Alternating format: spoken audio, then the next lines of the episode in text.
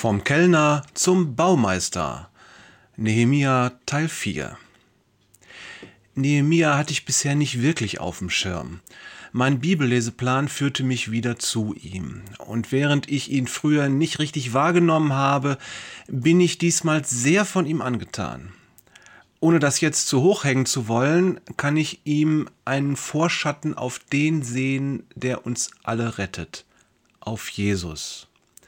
Denk mal dran, wie es mit dem Buch Nehemia losgeht. Erstens, Nehemia sieht ein Problem und leidet. Zweitens, er fühlt sich berufen, doch bevor er etwas tut oder aktiv wird, geht er ins Gebet und spricht mit dem Vater. Drittens, Rettung und Hilfe erhofft er sich allein von Gott und er bekommt sie. Das erinnert mich an die Menschwerdung Jesu. Ist es da prinzipiell nicht fast identisch? Leiden, beten, in Gottes Kraft handeln. Hans Bruns mit seiner Bibelübersetzung stellt Gottes Handeln in Nehemias Leben besonders eindrücklich heraus.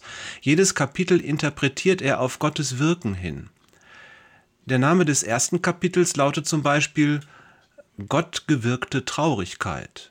Das zweite heißt Gott gewirktes Bittgebet und seine sofortige Erhörung. Und in dieser Weise geht es durch das gesamte Buch. Fantastisch. Und wir dürfen dabei erkennen, dass Gottes Wirken natürlich nicht erst mit Nehemias Problemerkenntnis beginnt. Tatsächlich ist es Gott, der dafür schon sorgt, dass eine Handvoll Juden den beschwerlichen Weg von Jerusalem zurück nach Susa in Babylon macht.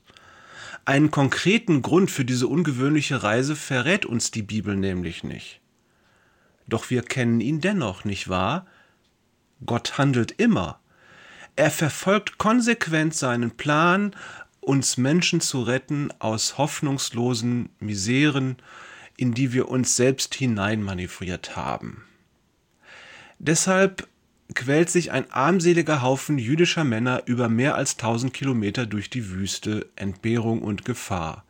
Auch sie sind Teil des Planes Gottes, auch sie sind Werkzeuge Gottes. Ob sie das gewusst haben? Weißt du, dass auch du Teil des Planes Gottes bist? Dass du sein Werkzeug bist? Und wenn du dich vielleicht gar nicht so fühlst? Und wenn du denkst, ich? Ich bin doch nur eine kleine Wurst. Was soll ich schon bewirken können in diesem großen Plan? Die letzte Frage kann ich dir nicht beantworten. Ich bin selber nur eine kleine Wurst. Aber eines kann ich dir sagen. Gott möchte dich nutzen. Du hast einzigartige Fähigkeiten und Merkmale. Meinst du, das ist ein Zufall? Er hat dich so geschaffen. Er will dich so, wie du bist, und genauso will er dich auch gebrauchen. Stell dich ihm zur Verfügung. Du musst dafür nicht studieren und auch kein Theologe sein.